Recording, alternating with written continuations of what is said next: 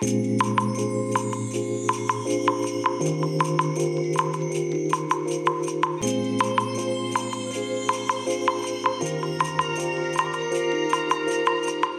い、おはようございます。本日はですね、9月10日土曜日でございます。車の中の気温は26.8度ですね。えそれでは本日も行ってら参りたいと思います。えー天気は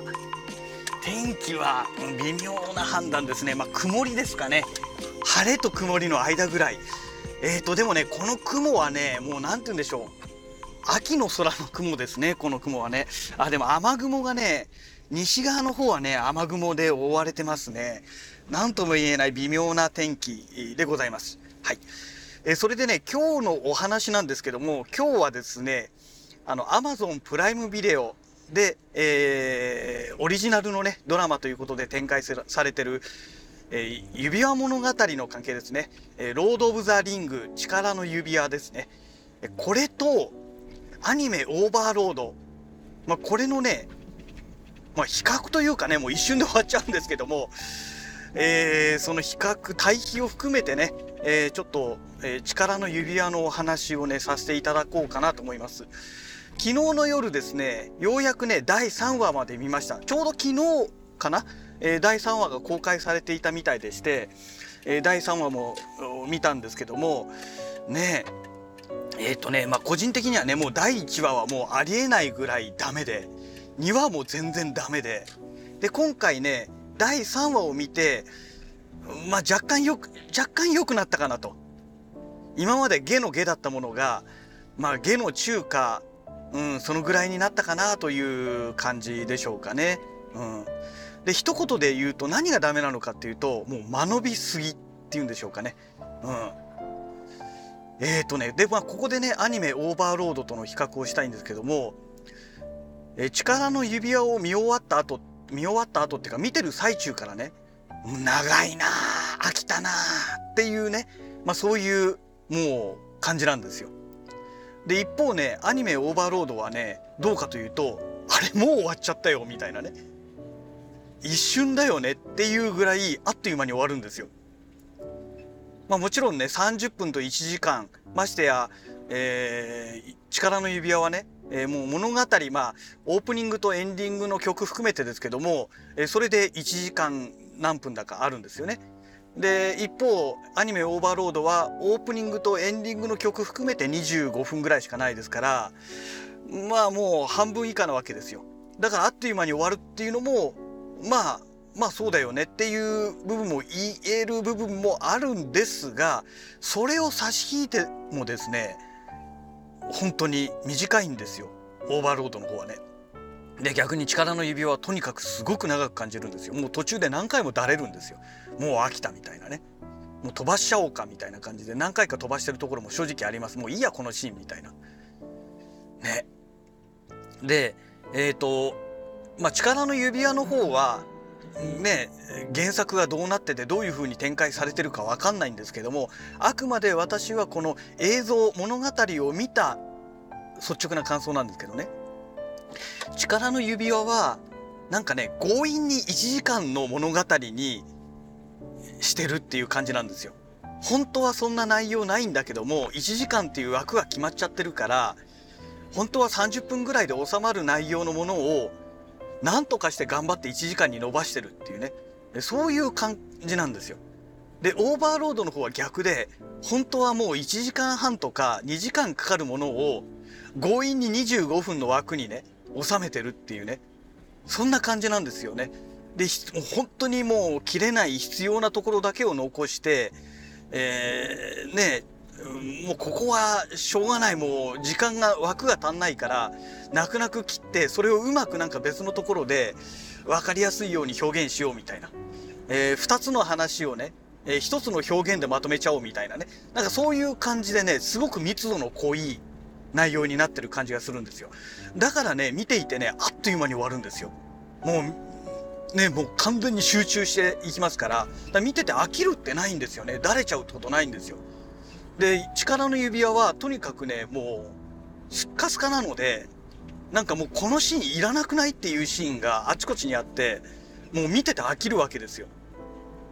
でこれがまず一つですね。私の中の、えー、この力の指輪のダメだなと思うその内容のまあ話の一つですね話題の一つなんですけどもであともう一つえっ、ー、とこの力の指輪はですねあの話がね同時進行で3つぐらいなんかシーンが変わって話が進むんですよ。ね。で実はねこのやり方、まあ、絶対ダメっていうわけではないと思うんですね。ただ同時進行で進めるのは2つのシーンまでですよ。ましてやねまだ物語始まったばっかりですからねもう例えばオーバーロードみたいにね、もう今月いっぱいで、ね、今回の第4期終わりになるわけですからでもうね第10話までいってるわけじゃないですか。で次が、ね、来週が第11話ということになるわけですけども、あのー、ね、そこまで展開しているのであれば見てる人もいろいろ内容が分かってきていて、え同時進行で進んでてもねいいんですよ。話についてこれるし、ね、展開もそれなりにもう進んできてるからいいんですけども物語のスタートでね何シーンもいくつも同時に進んでいっちゃうとまずキャラクターに馴染みがないわけですよ我々見てる人はねまだ始まったばっかりですから。その上ね物語の最初って、まあ、いわゆるプロローグですよね。あのー、まあ話にもよるんでしょうけど大抵はのんびり進むじゃないですか。でその物語の起承転結の木の部分ですから、えー、木から、え、天に移るまでがすごくねやっぱり時間かかるわけですよ。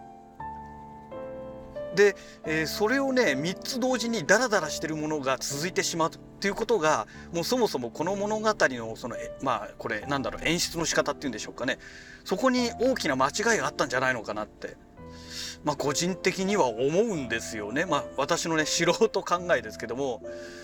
でもね私以外にもそう感じてる人がね結構多くいるんじゃないのかなって。でそこへ来てねあのねまあ差別問題と現実の社会の差別問題と絡めてね、えー、なんかわけのわかんない状態に今ねなってるみたいじゃないですか。ねだからちょっとねなんだろうねまあ本当にねもう微妙を通り越しちゃってるなと。